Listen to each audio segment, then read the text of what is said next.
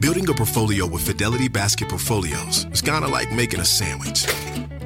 It's as simple as picking your stocks and ETFs, sort of like your meats and other topics, and managing it as one big juicy investment. Mmm, now that's pretty good. Learn more at fidelity.com slash baskets. Investing involves risk, including risk of loss. Fidelity Brokerage Services LLC, member NYSE SIPC.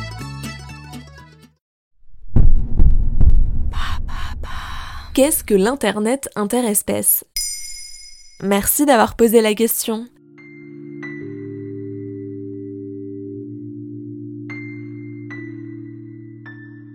Ces notes de piano qui semblent être l'œuvre d'une virtuosité humaine sont en réalité jouées par un bonobo qui répondait dans un bof musical totalement improvisé à Peter Gabriel. Oui, le grand Peter Gabriel. Pour les curieux, la vidéo est disponible sur la chaîne YouTube du musicien. Nous sommes au début des années 2000, nous sommes dans un centre pour primates à Atlanta que Gabriel visitait. Et c'est la graine qui va lancer le projet de l'Internet interespèce. Pardon, mais tu m'expliques? On connaît l'Internet qui relie des machines entre elles, n'est-ce pas? C'est le premier Internet. Aujourd'hui, nous sommes équipés de smartphones que nous ne quittons jamais. Nous avons des comptes personnels sur les réseaux sociaux. On peut donc dire qu'Internet relie entre eux les êtres humains. C'est le deuxième Internet. On prévoit dans un avenir très proche l'émergence d'un troisième Internet, celui des objets. Un Internet qui relierait donc les objets entre eux. Eh bien, ça n'est pas fini, car aujourd'hui, une équipe travaille sur un quatrième Internet qui ne relierait plus seulement des machines, des êtres humains et des objets, mais qui relierait aussi les animaux. C'est l'Internet interespèce. Mais c'est un utopique comme idée. Dans l'expérience fondatrice de Peter Gabriel au centre d'Atlanta, les animaux n'ont jamais touché d'instrument, mais ont compris instinctivement le langage musical. Impressionné par ce qu'il a vu, Gabriel monte une équipe de chercheurs de plusieurs disciplines pour travailler à ce rêve un peu fou, inventer un système de communication électronique interespèce.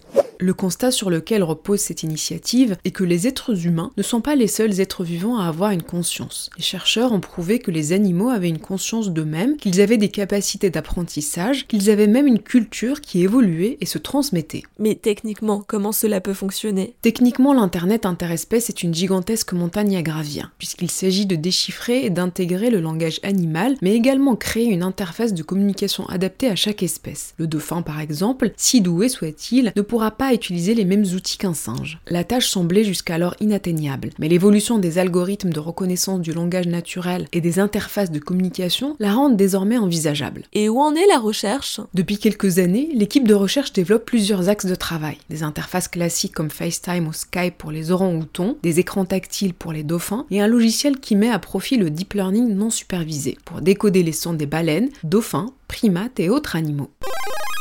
Le projet avance au rythme de la recherche et de l'innovation. Les enjeux techniques, scientifiques et philosophiques sont colossaux, mais peut-être que le jour où nous pourrons parler aux animaux, il nous deviendra beaucoup plus difficile de les manger. Voilà ce qu'est l'Internet interespèce. Maintenant, vous savez, un épisode écrit et réalisé par Zineb Souleimani. En moins de 3 minutes, nous répondons à votre question. Que voulez-vous savoir? Posez vos questions en commentaire sur les plateformes audio et sur le compte Twitter de Maintenant, vous savez.